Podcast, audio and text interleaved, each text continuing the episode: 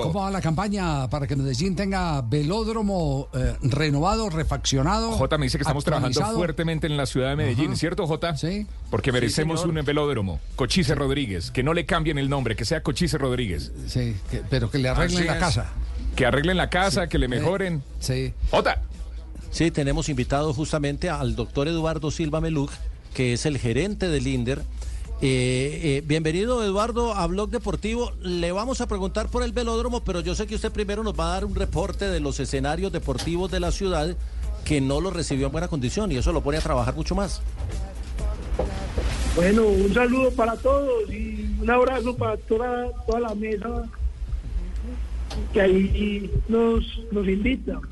Bueno, aquí estamos trabajando en el INDER, llevamos mes y medio ya pues aquí recibiendo y haciendo un análisis como de toda, de toda esta compañía, o todo este instituto. Y bueno, ahí vamos trabajando duro. Pero, pero eh, ¿a qué le está echando el diente primero? Eh, ¿A un nuevo escenario? Porque ayer nos, nos eh, llegó la, la noticia, que la comentamos en este programa, sobre un nuevo estadio para la ciudad de Medellín. ¿Ese proyecto va en serio, doctor Silva Meluc?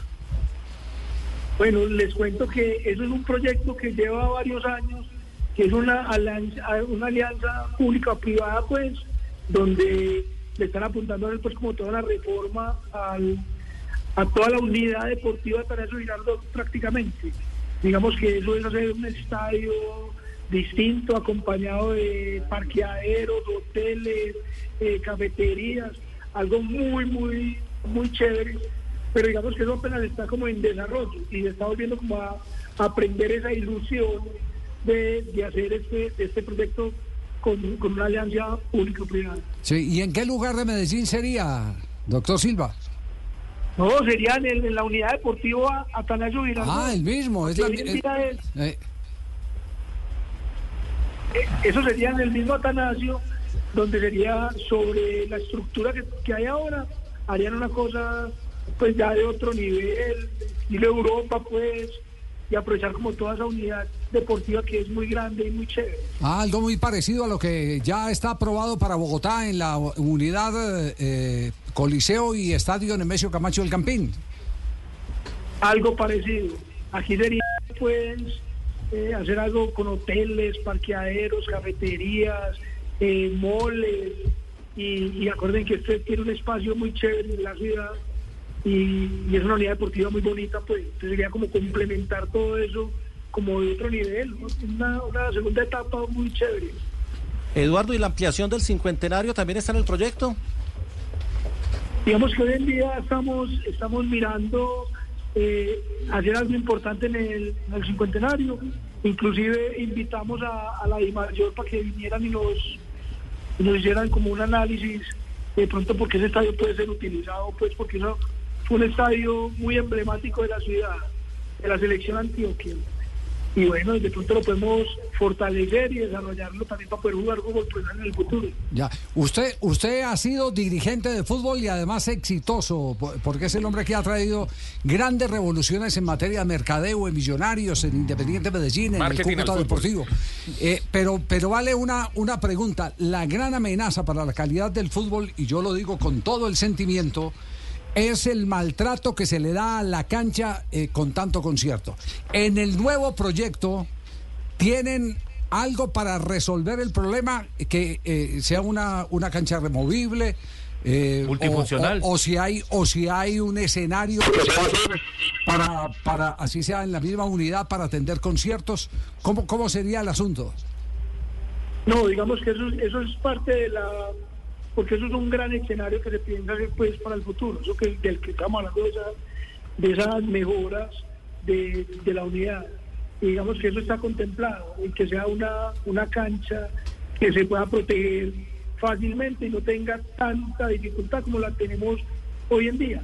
Aunque Javier, hoy en día hacen conciertos y a los dos días está jugando Medellín Nacional y se ha demostrado que no se afecta tanto. Digamos que ya la ya le han cogido como el tiro los empresarios los logísticos y tener un sistema de protección eh, que proteja mucho la cancha, pues ya lo han hecho, ya ha avanzado mucho como en esa tecnología eh, los que hacen los eventos para que les pueda prestar el estadio, porque no, no es Ah, doctor Eduardo, ya me está hablando como director del INDER, no, no como, el, como el directivo del fútbol profesional colombiano.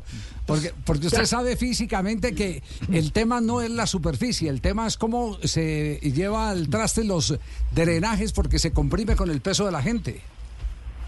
Sí, eso, eso es cierto, pero digamos que, pero para la pregunta que me estás haciendo, sí, digamos que todo eso dentro de ese nuevo proyecto público-privado, pues por esa APP, eh, todo eso está contemplado, de todas las mejoras, porque esto sería un escenario pues de talla internacional, pues para hacer conciertos como lo hemos hecho de Karol G, de, Maluma, de J Balvin, todos esos grandes conciertos, para que no se afecte pues la cancha. Entonces eso sí, sí está contemplado hacer esos movimientos eh, que tenga la cancha eh, protegida, que se hunda, o que se quite, o que se vaya, o que todo está contemplado ahí. Buenísimo. Gerente, ¿y, y qué está contemplado para el velódromo, el Martín Emilio Cochise Rodríguez, que es uno de los escenarios más antiguos que menos se ha tocado en la ciudad en temas de eh, refracciones y que obviamente es cuna de campeones? ¿Vamos a tener otro? ¿Van a reparar este?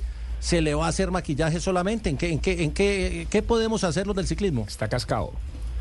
No, digamos que diga- algo muy chévere es que la oficina de nosotros es al lado, sea que yo lo veo todos los días. Y, cada vez que paso me acuerdo cuando era niño y venía todos los caracoles de pista y todas las, y todos los eventos que uno disfrutaba en el velódromo. Digamos que está dentro de los proyectos de nosotros es potencializarlo, mejorarlo y hacerle arreglos importantes al velódromo. Digamos que estamos evaluando es, es presupuesto porque esta, estas compañías lo dejaron con la olla raspada, pero sí está dentro de los proyectos de, de la alcaldía, de, de- de- de Federico como, como líder pues de la ciudad, de hacerle una mejora impresionante y potencializar lo que es el, el velódromo. Don Eduardo, don Eduardo, don Eduardo, buenas tardes. ¿Qué tal? Le habla Martín Cochise, ¿cómo ha estado? Yo, don Eduardo. Yo campeón. No, hermano, o sea, yo, yo sé que yo estoy viejo, yo sé que yo estoy viejo, pero, pero, y acabado, pero no me dejen acabar el velódromo, hermano. Yo necesito que me lo refaccionen, ¿sí o no? Que me lo dejen nuevo. ¿No te parece, Silva? Y, y, y- y le cambiamos de nombre, ¿no? No, no, no, hermano. Si, si le cambian de nombre, tiene que indemnizarme a mí, No, no. Bueno, pero eh, por lo menos hay intención de hacer cosas. Voluntad. Bajo el liderazgo de, de Silva Meluc en la Secretaría, eh, en, en el Instituto y, y del alcalde de la ciudad de Medellín. ¿Qué Eduardo? ¿Bien o no? ¿Qué pasa, hermano? Alcalde. Yo, pues, hermano, ¿bien o no? ¿Cómo vamos? Eduardo, ¿bien o no? ¿Cómo van las obras, Eduardo? Hay presupuesto, ¿cierto? Y vamos a hacer las cosas, hermano. Así es, alcalde. Vamos a sacar todo adelante bien bacano. Con Fico me identifico, acordate, pues, hermano. Así es el eslogan. El eslogan Sí, mío, sí, sí. con Fico me identifico, hermano. Bueno, doctor Silva, un abrazote grande. Muchas gracias, muy amable. Javier, muy amable, No, no, no, la Silva, el de El de No, pero tranquilo, Silva, hermano, que aquí estamos, aquí lo imitamos cada rato, no se preocupe, que quedamos bien, hermano. Vamos con todas estas obras para adelante. Cuando no tenga, cuando no tenga oportunidad de pasarle al teléfono al alcalde, mande el libreto que aquí llamamos al alcalde. Y aquí estamos listos, Eduardo, para lo que necesite, pues.